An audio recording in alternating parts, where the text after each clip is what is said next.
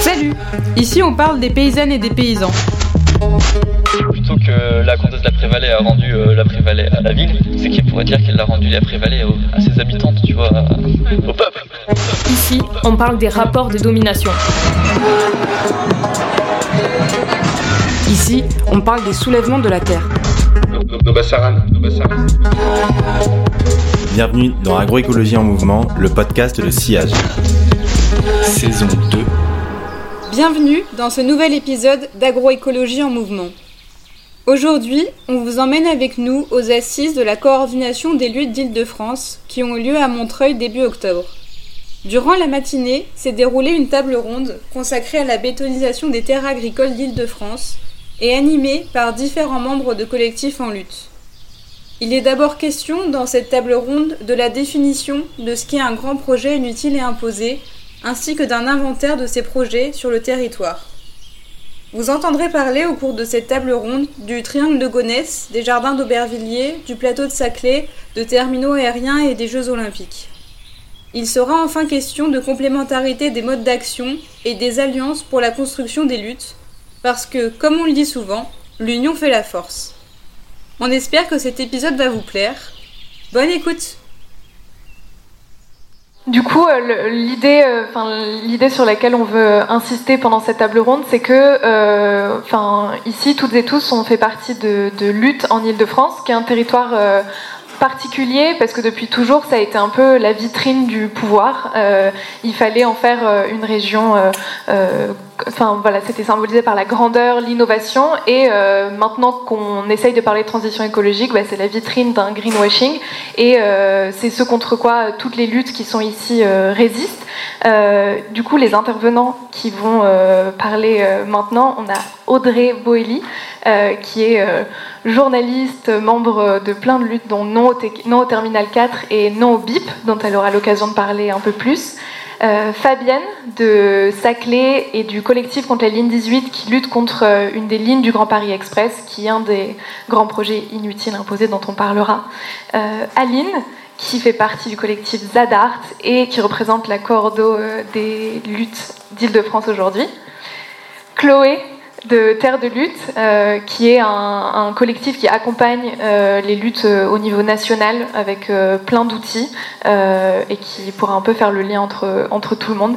Et ensuite Youn, qui a plein de casquettes, dont celle de Saccage 2024, qui est un collectif qui lutte contre les JO qui auront lieu à Paris en 2024 du coup.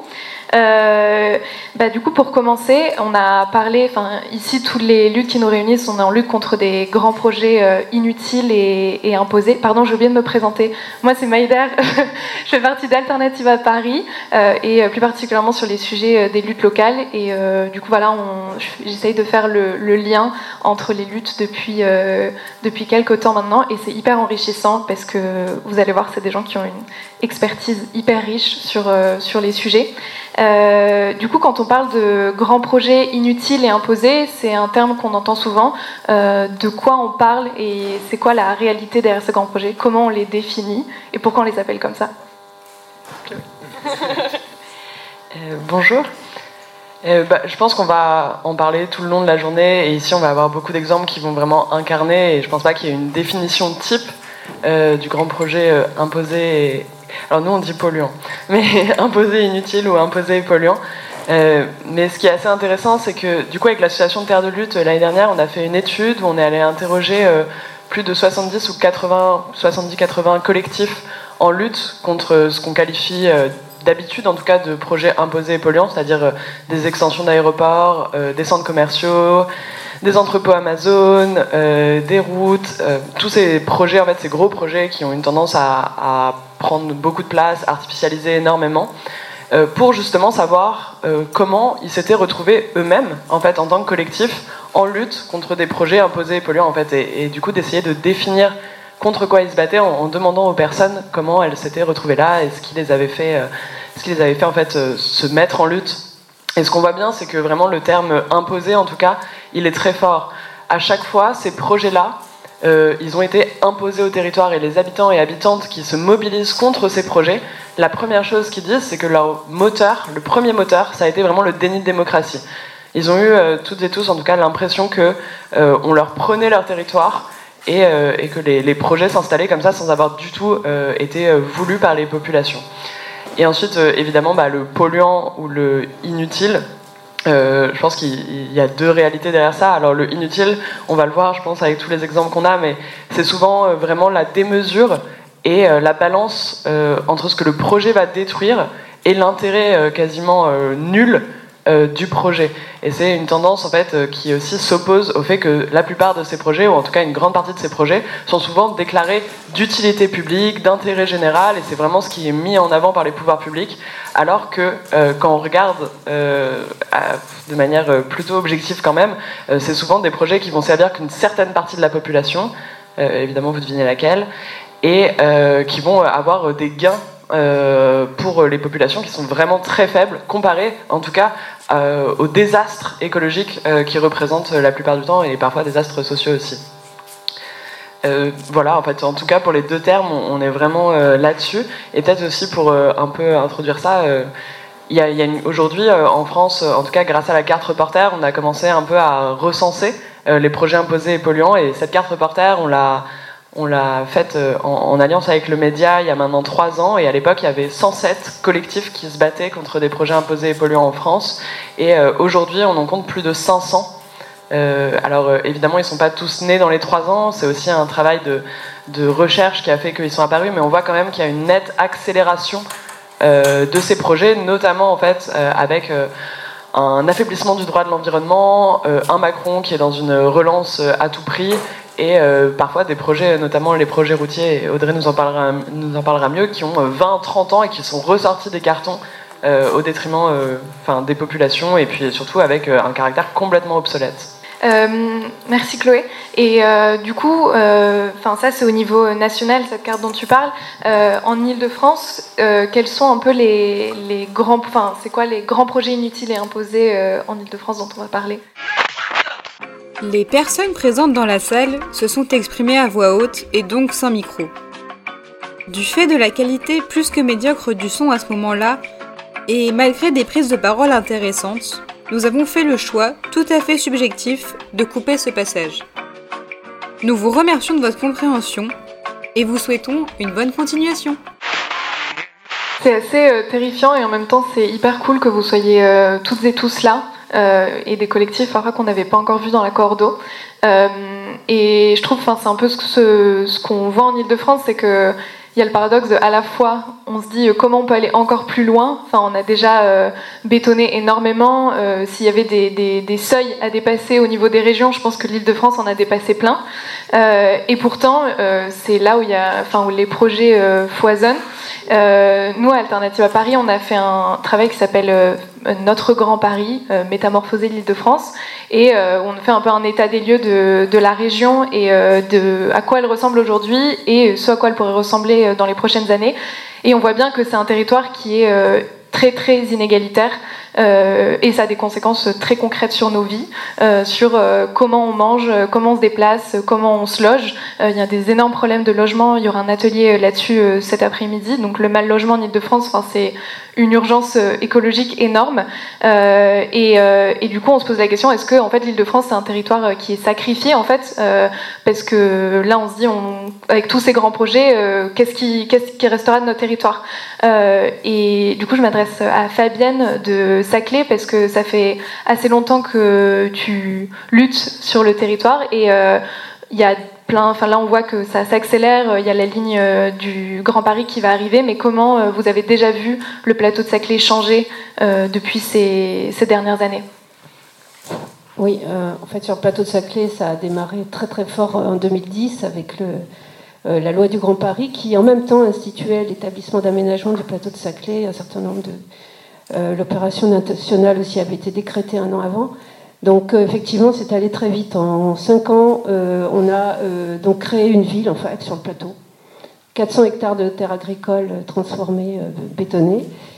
et ça ne va pas s'arrêter là. Hein. C'est-à-dire qu'au prétexte de ça, on va maintenant construire un métro qui va bien plus loin et qui menace maintenant tout le reste du plateau de Saclay, c'est-à-dire 2300 hectares de terres agricoles. Euh, mais je voudrais revenir peut-être, enfin, je sais pas, j'imagine que là, on est un peu dans les généralités, dans, un panorama de ce qui se passe en Ile-de-France. Euh, je voulais revenir sur euh, les grands projets polluants, moi je dirais même toxiques, c'est-à-dire que ça va bien au-delà, c'est un modèle en fait qu'on nous impose.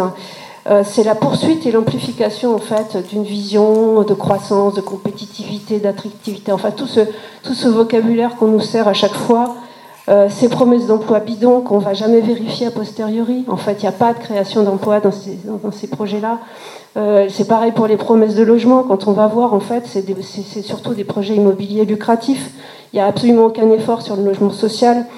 Euh, donc, et puis en plus de ça, ce qu'on construit avec le Grand Paris et d'une façon plus générale avec la métropolisation, c'est une concentration des emplois et des populations dans des milieux urbains, et ça maintenant c'est très clair pour tous, tous les urbanistes et même les, enfin pour les, écologistes, c'est que c'est exactement ce qu'il ne faut pas faire en termes euh, d'impact climatique.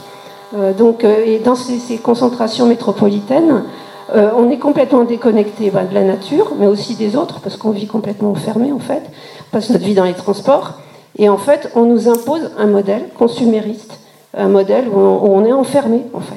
Et même si on veut, on n'arrive pas à vivre autrement. Donc euh, vraiment, c'est, comme tu l'as dit aussi, c'est un gros, gros problème de démocratie. Il faut qu'on puisse débattre de ces questions d'aménagement du territoire avec toutes les informations et que le public et surtout les populations locales soient euh, consultées. Voilà. Euh, bon, je, je, je, tout dis plein pour l'instant. Est-ce que l'un ou l'une d'entre vous veut peut-être parler de comment euh, le territoire de là où est Salut a déjà changé? Euh, Je me dis peut-être Youn parce que Saccage, sur les JO, vous êtes en Seine-Saint-Denis, qui est vraiment, l'incarnation en Île-de-France de, des inégalités sociales et environnementales. voilà, c'est le département le plus bétonné et pourtant c'est là où il y a le plus de, de projets oui, bonjour à tous. Euh, effectivement, enfin, la Seine-Saint-Denis est directement impactée par les JO qui arrivent donc en 2024.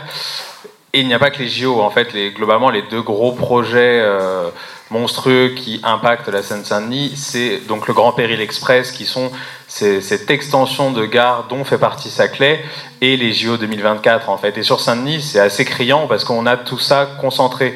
Euh, on peut le voir notamment euh, sur Carrefour Playel en fait, qui est un quartier très défavorisé où ils sont en train de rénover la tour Playel pour en faire un hôtel de luxe avec piscine à déversoir. Et Carrefour Pliel va récupérer la ligne 14, je crois, la ligne 15 et 16. Enfin, ils veulent vraiment en faire un hub. Et en sous-main, il se dit, l'idée, c'est d'en faire le nouveau Châtelet. Donc il y, a ce truc de les JO arrivent, font des constructions énormes. Si vous n'avez pas eu l'occasion, je vous invite vraiment à vous déplacer pour aller voir la construction de la piscine olympique qui est en train d'être faite en face du Stade de France, où ils ont construit un pont pour la relier au Stade de France. C'est scandaleux, c'est immense. Enfin, à, Aujourd'hui, on est en train de fermer des piscines parce qu'ils n'ont pas l'argent euh, au niveau du gaz. Et on se dit, mais qui va aller dans cette. Hein ah oui, je crois qu'on a perdu. le changement de son Ouais, on a perdu une enceinte, je crois. Bon, on m'entend bien de toute façon Ouais. Mais du coup, voilà, il y a vraiment cette piscine scandaleuse qui est en train d'être faite dans un des territoires les plus pauvres d'Île-de-France. Alors, ils, sont, ils, ils, en mettent des caisses pour dire oui, mais le ticket d'entrée ne sera pas cher, comme Là, ils viennent de faire des annonces en disant le ticket d'entrée des JO ne sera pas cher, mais euh, en fait, euh, notamment les JO euh, cristallisent tellement de choses, que ça soit écologiquement, démocratiquement, puisqu'on ne demande l'avis à personne pour faire passer des projets qui ne serviront à personne. socialement, il y, a des, le foyer ADEF qui a été dégagé de, Saint-Ouen. Enfin, je, je, fais rapidement, mais c'est vrai que c'est pour ça qu'on parle d'accélérateur de saccage. Les JO ne créent rien, mais prennent toutes les problématiques pour les accélérer euh, concrètement au niveau des saccages. Et clairement, les élus sont les, fers de lance de ça, en fait. Sur Saint-Denis, on a Mathieu Anotin qui, malgré qu'il soit encarté PS, est juste de l'extrême droite, le PS Valls, quoi, et est en train de ravager Saint-Denis. Vraiment, c'est terrible ce qui est en train de se passer. C'est gentrifié dans tous les sens, et avec un gros prétexte des JO. Et moi, ça fait trois ans que j'habite à Saint-Denis. En trois ans, la différence est flagrante. C'est vraiment, c'est, comme disait euh, Fabienne, on n'est pas en train de parler de, longues années. Quoi. C'est, ils y vont tous azimuts pour pouvoir remplacer toute la population de Saint-Denis le plus vite possible. Quoi. Donc voilà. Et d'ailleurs, euh, enfin, il y a des lois spécifiques qui passent euh, sur les. Enfin, il y avait une loi JO, il y a une loi Grand Paris qui en fait crée des nouveaux mécanismes pour aller plus vite et pour faire passer des projets qui seraient jamais passés normalement parce qu'en fait respectent pas euh, leurs propres lois. Euh, est-ce que, euh, merci, est-ce que Audrey, tu veux peut-être nous parler de la situation à Roissy? Donc bon, c'est c'est pas exactement les mêmes enjeux qu'à Aubervilliers, mais peut-être que ouais, vous avez aussi vu le territoire changer. Oui, à Roissy, on voit bien l'impact des grandes infrastructures, justement, qui créent euh, des inégalités de territoire. Euh, alors, euh, enfin, Françoise, qui est dans la, salle, en parlerait mieux que moi parce que donc son association est investie depuis les années 80 euh, sur la lutte pour la protection des riverains de, l'aéroport de Roissy. Moi, mon collectif est né en 2019. Euh, mais en fait, ces infrastructures, elles, produisent énormément de, nuisances et de d'inégalités environnementales. Effectivement, sous les couleurs aériennes de Roissy, vous en doutez, il y a énormément, énormément de bruit. Le bruit, c'est pas juste une gêne. Le bruit, c'est un impact grave sur la santé des populations. Aujourd'hui, c'est extrêmement bien documenté. Euh, sous les couloirs aériens de Roissy, on perd jusqu'à trois années de vie en bonne santé. Euh, c'est des manques de sommeil, c'est une augmentation du stress, c'est un impact euh, sur les maladies cardiovasculaires, sur la qualité d'apprentissage des enfants. Et, euh, et, donc, évidemment, dans ces zones, euh, qu'est-ce qui se passe? Euh, C'est évidemment les populations les plus aisées ben, peuvent partir, le font, les prix de l'immobilier baissent, et finalement, c'est des populations paupérisées qui s'installent aux, alentours de ces infrastructures et, voilà qui, qui, souffrent de ces nuisances, tout en sachant que, parce qu'évidemment, pour justifier l'installation de ces infrastructures et leur croissance, et c'est ce qui se passe à Roissy. Hein, la justification de l'expansion de l'aéroport jusqu'ici, euh, c'est évidemment la création d'emplois, euh, mais il se trouve qu'en plus ces populations qui, vivent euh, justement cet impact environnemental, cet impact en termes de santé, ne bénéficient, bénéficient, finalement très très peu des emplois, puisque c'est des emplois en fait qui ne correspondent pas aux qualifications des populations installées autour de l'aéroport, et finalement voilà les emplois se répartissent très largement en Ile-de-France, mais les populations qui sont vraiment directement impactées par par, l'aéroport de Roissy, euh, voilà, ont toutes les nuisances et euh, tout, tout, leur impact sur leur vie, sur leur santé, sur euh, voilà l'éducation des enfants, etc., euh, sans avoir accès euh, aux emplois de, de l'infrastructure. Donc on est vraiment sur une, une, des inégalités qui sont créées. C'est la même chose d'ailleurs pour les pour les projets routiers. Hein. c'est voilà, c'est des, des, zones autour des, des, des, grands axes routiers qui sont extrêmement extrêmement paupérisés et qui là aussi souffrent en plus voilà de la pollution atmosphérique avec toutes les maladies euh, voilà, que, que, que, ça induit. Est-ce que là, on lui d'entre vous rebondir sur ça? Vous en avez tout un peu, euh, toutes et tous un peu parlé. Euh, comment euh, on prendra les questions peut-être après, si ça te va? Ouais.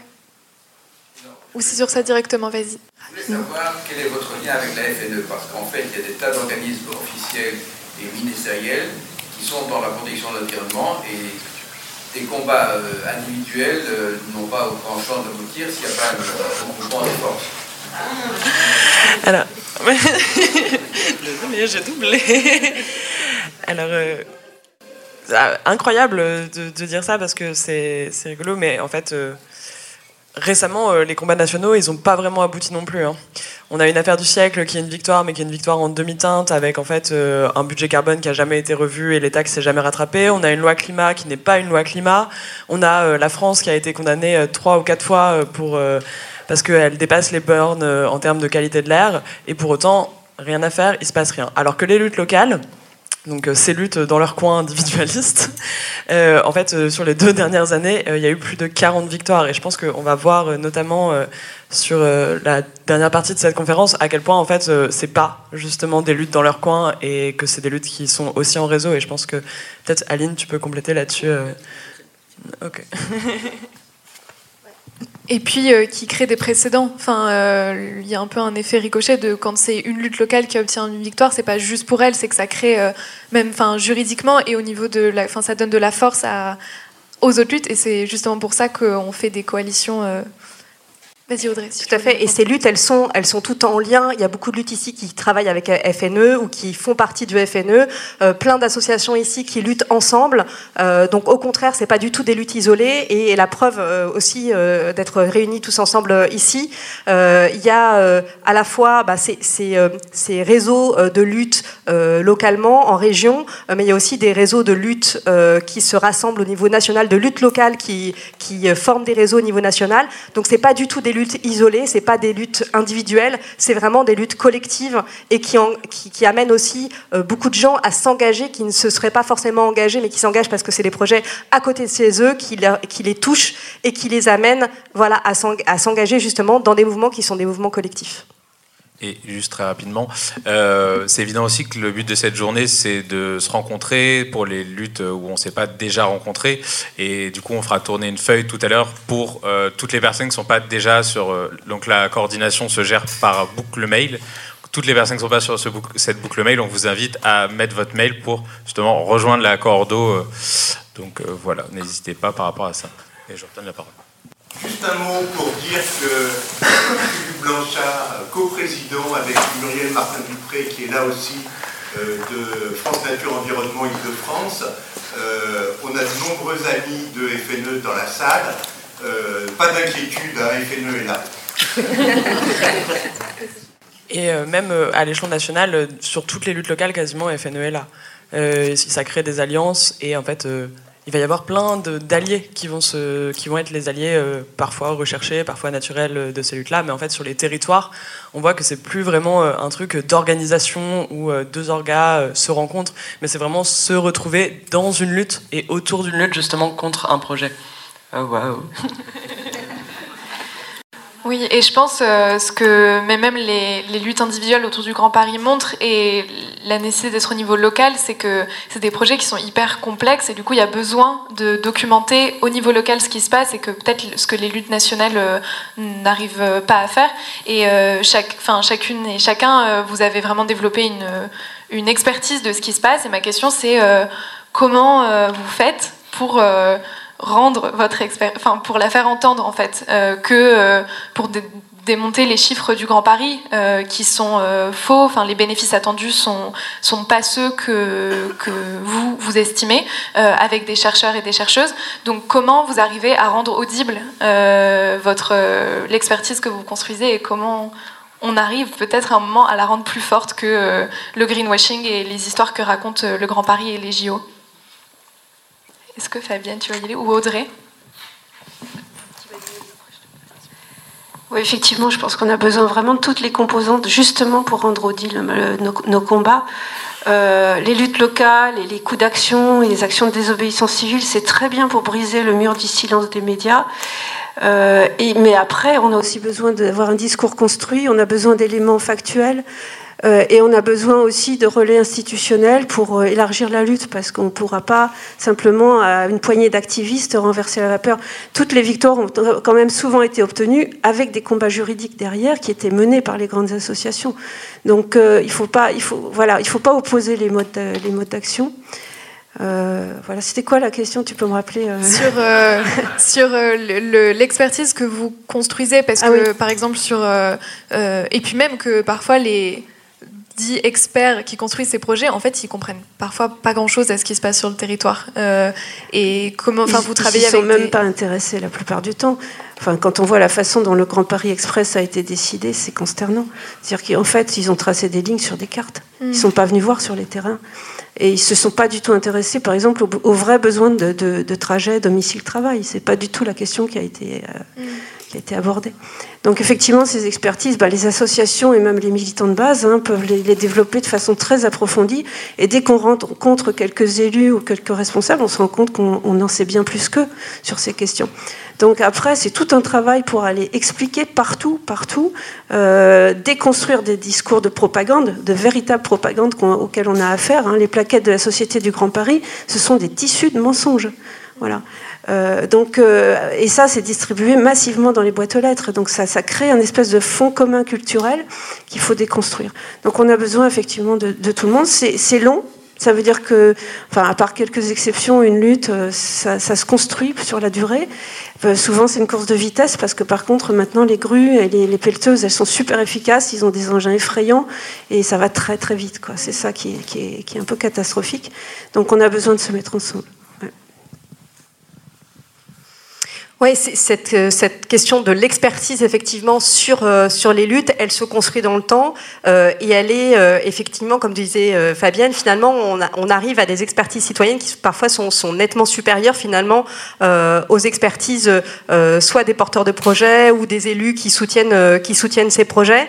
Alors ce et, ça, on en a besoin pour, euh, ben, pour, contre-argumenter, pour contre-attaquer euh, effectivement euh, tout un, discours qui est fait pour vendre ces projets, un discours qui d'ailleurs est souvent un discours purement économique. Hein, donc voilà, la base, c'est vendre des emplois supplémentaires, sans parler effectivement de, des autres impacts et du fait qu'on pourrait créer les emplois complètement différemment en allant dans le sens de la transition écologique, puisque comme euh, on le disait tout à l'heure, tous ces, projets sont encore basés sur un, logiciel qui est plus du tout adapté à la situation euh, et qu'il faut complètement transformer. Euh, les, arguments qui sont souvent mis en avant sont le sont soit parce que justement on fonctionne sur euh, ce vieux logiciel sans le remettre en cause, euh, avec des arguments qui sont complètement faux sur le fond, euh, qui sont contredits par les études. Je pense par exemple au projet routier, où on dit on va toujours créer une nouvelle route pour désengorger, pour fluidifier. Évidemment, c'est le premier argument. Or, il se trouve que maintenant, il y a beaucoup d'études qui montrent qu'au contraire, le plus il y a de routes, plus il y a de trafic. En fait, c'est ce qu'on appelle le trafic induit.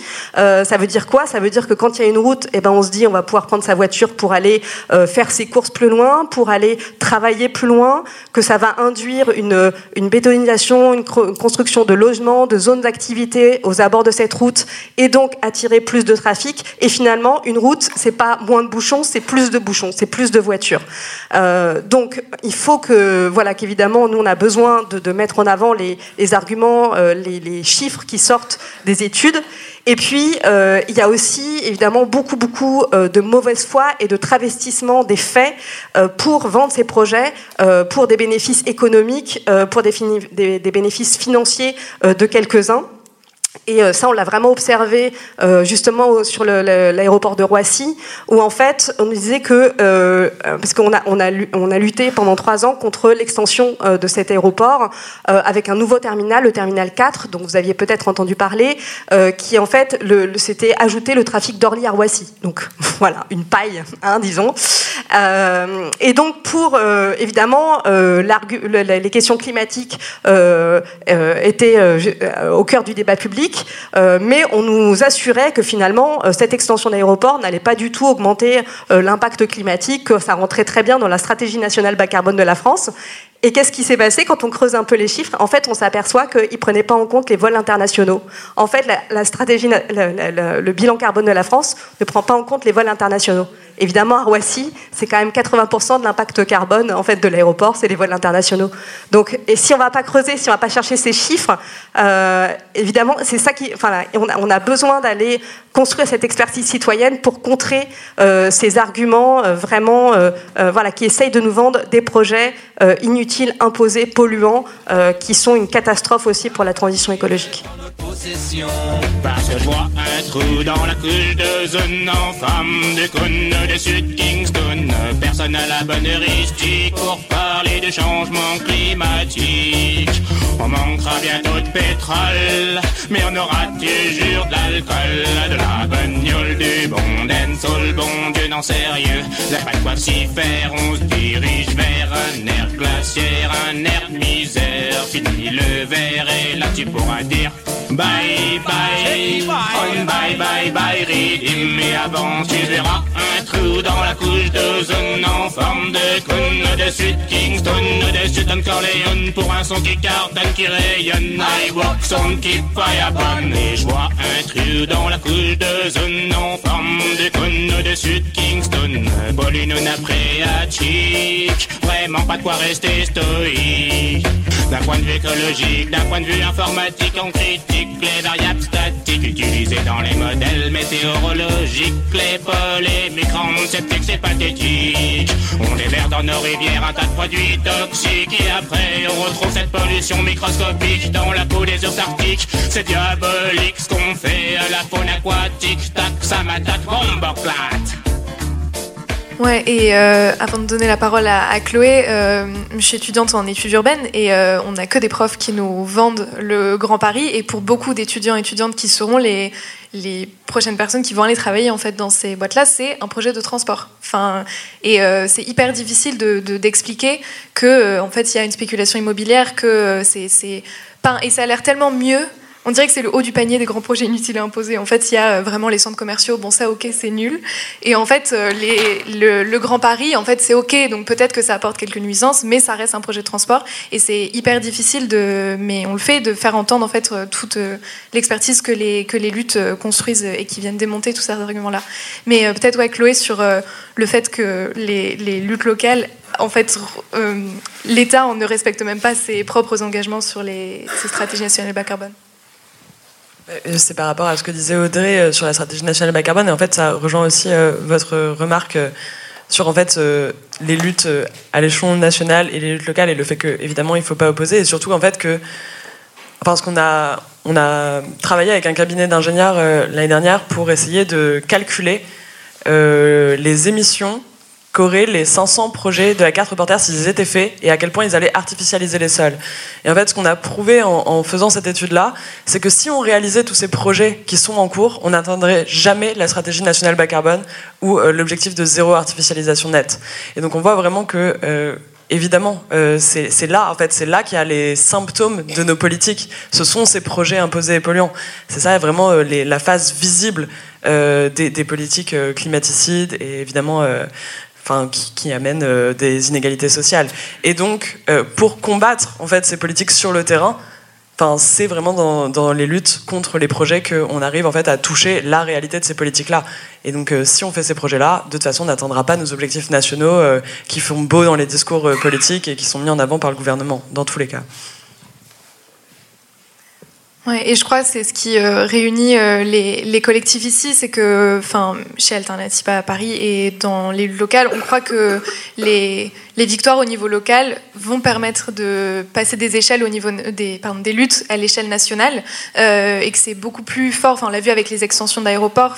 La victoire du victoire partielle du T4 a permis de poser la question de l'extension du trafic aérien au niveau national, et du coup, c'est là que, on crée des précédents et aussi, on donne de l'espoir aux personnes qui luttent parce que, euh, enfin, lutter pour son territoire et obtenir des victoires au niveau local, ça permet d'engager, enfin, euh, après les élections à Alternativa, on a eu beaucoup de, nouvelles personnes qui sont arrivées. Et en fait, les luttes locales, ça parle de plus en plus euh, aux gens qui s'engagent, qui ont envie de, vu que les objectifs nationaux et globaux deviennent de plus en plus inatteignables et lointains, et bah en fait réancrer ces enjeux au niveau local, euh, ça permet de, de, motiver les gens et de créer de l'engagement. Euh, on parlait un peu de comment euh, maintenant on résiste et concrètement comment on obtient des victoires sur ces projets, en tout cas comment on lutte. On a parlé un peu du volet juridique. Euh, Youn peut-être sur, avant de papoter avec Chloé, sur la... Je fais grave la prof. Sur les, les jardins d'Aubervilliers, euh, vous avez porté, je crois, euh, cinq euh, recours juridiques. Est-ce que et vous avez gagné. Est-ce que tu peux nous parler un peu de la bataille juridique? Et peut-être Chloé, si tu veux compléter après Oui, oui, bah, globalement sur les jardins d'Aubervilliers, effectivement, il y a eu beaucoup de recours juridiques. Beaucoup sont arrivés tard, car euh, notamment, par exemple, le, fait de pouvoir attaquer le permis de construire, on est obligé d'attendre qu'ils le déposent. Euh, du coup, ils savent très bien jouer avec ça aussi. Et en fait, on les a tous gagnés, et on a gagné aussi la relaxe des militants, ce qui donne quand même aussi de l'espoir sur le juridique en se disant qu'il y a des batailles possibles avec le juridique euh, et il faut s'en servir. Après, il y a ce truc que, pour moi, c'est vraiment euh, tout un ensemble en fait. On peut pas se dire, euh, comme des fois je l'ai entendu, en fait on va attaquer et on va faire que attaquer. Si on a gagné aussi au Jardin d'Aubervilliers, c'est parce que on a utilisé le juridique avec une occupation, avec des manifs, avec de la propagande médiatique. Et c'est ça qui fait une pression et c'est ça qui fait que quand on arrive au tribunal, on a quelque chose à présenter en fait et, une pression en disant, euh, en fait, vous n'allez pas juste prendre une décision dans cette cour euh, qui est détachée. En fait, il y a des gens dehors avec des marionnettes d'animaux qui sont en train de vous dire, les gars, on vous regarde. En fait, il y a des, des papiers de journaux qui vont être faits. Qui, voilà, donc le juridique marche aussi parce qu'il y a toute cette pression, il y a toute cette com aussi qui est faite en amont et que voilà la lutte, euh, la lutte est devenue euh, un symbole ou en tout cas est devenue connue et derrière euh, bah, ça influence évidemment les juges. Donc pour moi il y a vraiment faut, faut utiliser et c'est ça qui fait que c'est long les luttes locales mais c'est pour ça que ça gagne, c'est qu'en fait toutes les énergies et toutes les techniques sont déployées pour un objectif quoi et qui des fois les jardins d'Aubervilliers on parle d'un hectare de jardin par rapport à Saclay, c'est tout petit. Et, mais en même temps, c'est, voilà, ça a été très dur à défendre. On n'a pas encore gagné. Il y a la ligne 15 qui arrive et on n'a toujours pas récupéré le terrain. Et combien de batailles, de manifs, de, d'arguments juridiques pour un hectare quoi? C'est, en fait, euh, faut être persistant et à la fin, euh, on arrive à obtenir des, trucs, mais il y a ce côté de il faut déployer tous les efforts et toutes les techniques possibles, parce qu'à un moment, il y en a une qui va marcher. Ça va être soit du juridique, soit une occupe. On ne sait pas ce qui va marcher, mais quelque chose va marcher. Quoi.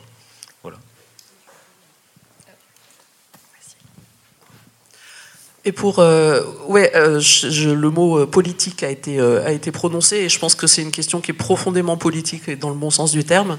à tous les niveaux, on retrouve la question de l'accaparement, j'y reviens, et c'est quelque chose qui est un mouvement de fond. et je voudrais donc reprendre des choses qui ont été dites en plaçant le curseur à un autre niveau. quand on dit que c'est des habitantes ou des citoyens qui se réapproprient leur, euh, leur destin en fait à, travers ces luttes locales et que l'ancrage local est très important. Euh, c'est un mouvement de fond en fait qui, euh, je veux dire, je me souviens il y a allez trois ans et demi, quatre ans, d'avoir été dans une réunion d'un mouvement militant ancien où un vieux militant se désolait de ce que la population courbait les chines et qu'on voyait personne moufter, qu'il n'y avait pas de mobilisation, qu'il n'y avait pas d'intérêt pour la politique. J'essayais de défendre la L'optique inverse est de dire que c'est pas parce que les gens se mobilisent d'une façon qui n'est pas perceptible euh, au sens politique euh, tel qu'on l'entend euh, que pour autant ils sont pas impliqués. Et quelques semaines après, il y a eu le mouvement des Gilets jaunes. c'est il y a eu le mouvement des gilets jaunes, il y a eu cette émergence et cette effervescence euh, des luttes locales et des mouvements de désobéissance civile, il faut quand même se souvenir qu'il y a euh, encore 4 ou 5 ans, enfin, je veux dire, euh, c'était rarissime. Greenpeace faisait des actions de désobéissance civile et c'était, et c'était tout. Donc il faut aussi se souvenir d'où on vient et se dire que finalement, dans un certain sens, le, mouvement de fond et la vraie modification politique, en quelque sorte, elle a déjà eu lieu. C'est-à-dire que partout, des citoyens, des gens se sentent autorisés à reprendre la parole, à refaire euh, usage euh, des espaces dans lesquels ils habitent. Euh, alors bon, il y a eu des précurseurs, hein, je veux dire, les banlieues populaires, le mouvement des squats, etc., sont, ont aussi été très porteurs de ça. Et ce que je voudrais dire aussi, c'est que cette... donc d'une part, c'est à la fois un ancrage c'est aussi des contre-pouvoirs, ça veut dire que des paroles diverses peuvent euh, s'exprimer. Et si on parle d'expertise, euh, justement, comment est-ce qu'on arrive à construire une image de la réalité qui soit pas complètement délirante euh, en confrontant justement les points de vue et en ayant des, des accès à des, à des enjeux, puisqu'on parle d'usage des lieux divers, ce qui n'est pas le cas effectivement des planeurs, c'est-à-dire les aménageurs qui ont accès à euh, des donneurs d'ordre et qui euh, voilà, font ce qu'on leur dit et, euh, comme dit Fabienne, tracent des, traits sur une carte à la règle. Quoi. donc il y a la question de l'expertise et de construire une vraie une image un peu véridique de la réalité pour pas foncer dans le mur. Et puis il y a aussi la question de justement cette culture de la démocratie participative que nous, en tant que militants, ben, je veux dire, on a pour certains complètement euh, découverte et, euh, et, euh, depuis quelques années qu'on lutte maintenant sur les luttes locales, parce que justement, ben, il n'y a pas sur les luttes locales d'autorité de, fait. Donc voilà. Alors après, les collectifs se construisent, ils ont leurs histoires. je pense que c'est un enjeu aussi de lutter pour que l'horizontalité soit toujours une problématique, parce que c'est quand même aussi ce qui nous, ce qui nous distingue justement de des structures de pouvoir que nous combattons. Voilà. Euh, donc on a parlé euh, des, actions du volet juridique et c'est de toute façon, enfin, toutes les luttes, chacune vous utilisez un large, large panel d'actions. Euh, et je trouve c'est intéressant ce que tu disais Youn. En fait, on tente plein de trucs et on ne sait pas trop euh, lequel va marcher. Et, et, du coup, peut-être revenir sur le fait de, de, faire des alliances et des coalitions. tu disais Aline que ça permet de, enfin les, les, luttes locales permettent de réunir des gens qui peut-être se, se seraient, auraient pas lutté ensemble dans d'autres mouvements. Et c'est un peu ce que Terre de lutte, dans un autre rapport, quand vous avez un peu fait une étude sociologique sur qui sont les luttes locales, et on se rend compte qu'il y a une diversité de profils beaucoup plus large que dans d'autres mouvements euh, climat euh, ou d'autres luttes. Et euh, je trouve que c'est hyper intéressant comment c'est une une entrée euh, dans l'engagement. En fait, les gens se retrouvent et sont peut-être là pour des raisons très différentes, euh, mais en fait, on arrive à travailler ensemble. Nous, à Alternativa et les Amis de la Terre, il y a l'exemple de, de, Amazon et de la lutte contre les, les entrepôts Amazon, où en fait, euh, il y avait des alliances entre les syndicats de petits commerçants qui, en fait, allaient perdre de, leur emploi à cause des entrepôts, qui sont plutôt des syndicats de droite, et les militants écolos qui, en fait, à, ponctuellement luttent ensemble. et du coup, c'est enfin, peut-être Chloé ou Aline ou n'importe, enfin quelqu'un d'autre, peut-être Audrey euh, sur les, les coalitions. Euh, enfin, qu'est-ce que euh, c'est quoi la force de ces coalitions de ces coalitions là Pourquoi on travaille ensemble? On, a, on, en a un peu parlé, mais peut-être conclure sur ça. Euh, mais bon, mais j'ai l'impression qu'on a déjà dit pas mal de choses là-dessus sur le fait que ouais, des personnes qui, enfin, c'est vraiment se retrouver autour d'un territoire et de quelque chose qu'on défend, et je trouve que ça touche. Enfin, ça nous touche. Enfin, quand on défend vraiment euh, contre un projet imposé et polluant, la forêt à côté de laquelle on a grandi, ou une zone, ou, enfin, eh ben, c'est quelque chose de complètement différent que de militer pour la qualité de l'air de manière très large, sans, enfin, sans être dans une zone particulièrement impactée, ou euh, voilà. Et donc, euh, et je trouve que c'est ça vraiment qui porte, en tout cas, nos, combats dans, les luttes. Euh, et après, sur les coalitions, je pense, là, tu as bien décrit le fait que ça donnait des coalitions de personnes, en tout cas, qui étaient très différentes et qui luttaient ensemble ensuite. Et puis, euh, je pense qu'il y a aussi les coalitions euh, de lutte, et ouais, thématiques ou même géographiques, mais euh, les luttes locales et maintenant les collectifs se réunissent aussi en coalition. On, là, on est là avec notamment bah, la coalition Île-de-France des luttes, mais il y a aussi la coalition des jardins populaires.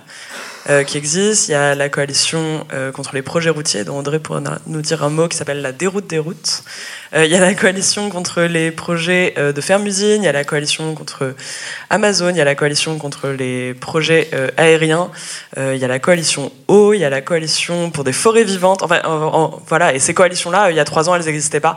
Et donc, on voit vraiment qu'il y a quelque chose qui se passe. Et sur, le, sur un peu les, les projets imposés et polluants, c'est Julien Milanesi, un sociologue, qui disait que c'est un mouvement social qui s'ignorer euh, toutes ces luttes partout sur le territoire. Et en fait, moi, j'ai l'impression que ces coalitions, elles montrent aussi que c'est un mouvement social qui s'ignore de moins en moins, et qu'en fait, on, se découvre. Et, et, vraiment, dans les coalitions, euh, j'ai l'impression que, enfin, c'est ça aussi qui nous donne de la force, c'est de se dire aussi qu'on est immensément. Et enfin, parfois, c'est de la force, et puis parfois, c'est aussi partager le fait qu'on est immensément tous dans la même galère. Mais, mais je trouve que c'est quand même mieux que d'y être tout seul. Et justement, c'était encore une fois pour insister sur le fait que c'est vraiment pas euh, des luttes qui se passent seules, quoi. Vraiment, vraiment pas. Ouais, je veux bien rebondir là-dessus pour euh, voilà, illustrer euh, ce que tu dis, Chloé, à la fois au niveau local et au niveau national. Alors, au niveau local, euh, sur les, les luttes contre l'aviation, vraiment, enfin pour moi, ce qui fait la force de ces luttes et qui fait qu'on a notamment gagné contre le, le Terminal 4, euh, c'est l'union euh, des, euh, des, luttes historiques pour la protection des riverains et des luttes qui ont émergé pour la protection du climat.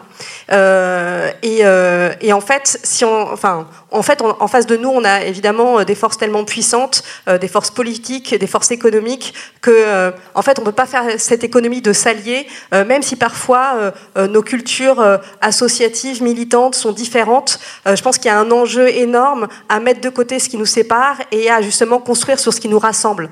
c'est extrêmement important et je trouve que c'est quelque chose qu'on a vraiment bien fait autour de Roissy, avec une collaboration qui est maintenant vraiment d'une d'une très très grande qualité euh, humaine, professionnelle, et qui fait qu'on arrive à vraiment, enfin, qu'on a, qu'on a gagné cette lutte contre le terminal 4 et qu'aujourd'hui on va encore plus loin puisque maintenant on fait une demande de plafonnement à la baisse de l'aéroport de, Roissy. Mais, voilà, ça c'est un facteur qui me semble, euh, qui me semble essentiel. Euh, et au niveau national, donc tu parlais de ces, euh, de ces réseaux euh, de lutte locale euh, qui se coalisent. donc effectivement, sur l'aviation, ça nous a permis de, monter tous ensemble une journée d'action le 3 octobre 2020 où il y a eu une action dans dans 18 aéroports en France, ce qui était absolument historique de faire monter euh, voilà, ce sujet au niveau national. Euh, et la coalition des luttes routières, qui est toute jeune, hein, qui s'est créée en début d'année, qui rassemble déjà une trentaine de collectifs. Euh, et on pousse ensemble, du coup, ça permet de pousser ensemble des revendications au niveau national, puisqu'on se rend compte souvent que finalement, c'est politique euh, contre lesquels on lutte au niveau local, finalement, c'est les politiques euh, qui sont euh, déployées au niveau national. On le voit très bien au niveau des, des, projets routiers, où en fait l'idée c'est euh, d'agrandir les, axes routiers pour développer le, le, transport routier principalement. et donc on porte ces, des revendications communes et on porte ensemble un moratoire. Aujourd'hui, on démarche les députés à l'Assemblée, on, on veut porter cette demande de moratoire tous ensemble. Donc c'est 30 collectifs. On travaille ensemble sur les argumentaires, ensemble sur les projets de loi actuellement euh, du projet de loi de finances. Voilà, c'est vraiment euh, euh, et, je pense que ça, nous permet d'être plus forts et d'aller vraiment taper aussi un, échelon plus haut en même temps que de, finalement partager cette énergie de la lutte ensemble, aussi de s'entraider dans, nos luttes locales. Donc c'est vraiment extrêmement important. Juste, euh, parce que du coup, effectivement, on parle du fait que ça parle à beaucoup de monde et qu'on fait des coalitions et tout ça. On clive aussi. L'idée, c'est que euh, la lutte pour la terre ou la lutte contre les grands projets inutiles n'est pas exemple euh, des luttes contre les dominations, en fait. Et du coup, on essaie de sauvegarder un territoire, mais on essaie de le sauvegarder d'une certaine manière. Et nos luttes parlent tellement à tout le monde que globalement, l'extrême droite essaie régulièrement de nous récupérer par-ci par-là. Donc, on tient à rappeler que l'idée, c'est de défendre un territoire de manière féministe, de manière antiraciste et de dégager les fachos de nos quartiers globalement. Voilà, euh, parce que en fait c'est ça aussi euh, la, lutte pour un territoire et pour une forme de vie. Euh, si on arrive à conserver la Jade, si on arrive à conserver Gonesse, c'est pas pour qu'il y ait des flics qui viennent nous taser dessus toutes les cinq minutes. Du coup, c'est aussi la lutte contre les violences policières, c'est aussi la lutte pour l'état de droit, enfin qu'on essaye de représenter doucement parce que voilà, pour l'instant c'est vrai que c'est beaucoup de lutte contre les grands projets, mais euh, c'est complètement lié. On ne peut pas euh, lutter pour un territoire euh, si en fait, enfin, on ne peut pas lutter pour la jade si on ne lutte pas contre le patriarcat en même temps. Ça va ensemble. C'est globalement le, enfin, et c'est ce qui est très fort aussi sur les occupations, c'est que ça pose la question de pas qu'est-ce qu'on ne veut pas, mais qu'est-ce qu'on veut, où on veut habiter demain et de quelle manière. Voilà. Oui, donc là, du coup, par rapport à la coordination, donc la coordination a, rédigé un manifeste qui vaut ce qu'il vaut, mais qui trace une ligne rouge, parce qu'effectivement, si on parle de, lutte locale, euh, bah, il y avait aussi l'évocation peut-être du, NIMBY, c'est-à-dire Not in my backyard, qui, sont des luttes euh, qui se contentent absolument de justement rejeter les problèmes chez les autres. Tout ce, tout ce mouvement justement de, de, de, mise en réseau et, de, et de, de, chercher à se relier aux autres luttes, à produire des expertises euh, qui puissent être portées plus haut, euh, c'est aussi une façon d'affirmer que justement on ne défend pas un territoire au profit, pour l'accaparer au profit d'une partie des, euh, des, habitants, mais qu'on a aussi en vue euh, des problématiques d'intérêt général et de, et de bien commun.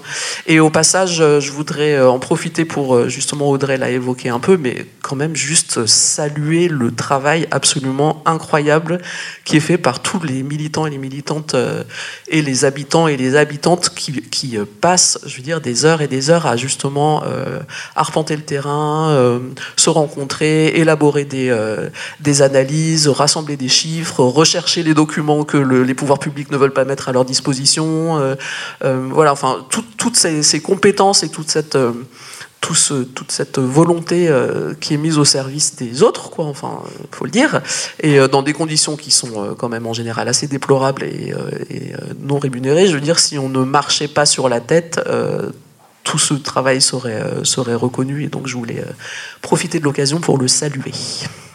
Merci euh, à toutes et tous. Donc on peut euh, conclure là et aller euh, déjeuner. Peut-être du coup en dernier mot, ce qu'on a vu, enfin Fabienne l'expliquait tout à l'heure, que tous ces projets-là, enfin on en a parlé de quelques-uns et en fait vous en avez cité plein d'autres. Ils traduisent une certaine vision politique et en fait l'Île-de-France est un territoire hyper clé sur lequel lutter, puisque le gouvernement, euh, enfin voilà, ils sont hyper présents et ils veulent euh, traduire leur vision politique. Et nous, c'est pas celle-là qu'on veut. Euh, et donc, bah, rejoignez les, les, luttes locales en Ile-de-France pour leur donner de la force, parce que et c'est hyper, en tout cas, super enrichissant. Ça, ça coûte de lutter en temps, en plein de trucs, mais ça apporte aussi beaucoup de choses.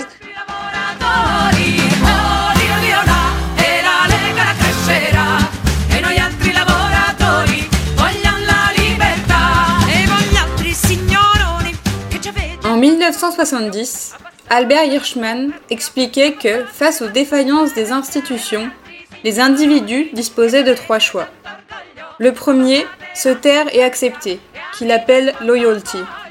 Le deuxième, se retirer, en cherchant une forme d'autonomie ou d'autogestion, qu'il appelle exit. Le dernier, le choix d'interpeller, qu'il appelle voice. Les militants de ces luttes locales ont opté pour ce dernier choix, en portant cette volonté décrite par Hirschman d'ériger un contre-modèle d'action, d'organisation et de vision. On espère que cet enregistrement vous a plu. Et juste pour info, un nouvel épisode dédié au jardin d'Aubervilliers va suivre d'ici peu. A très vite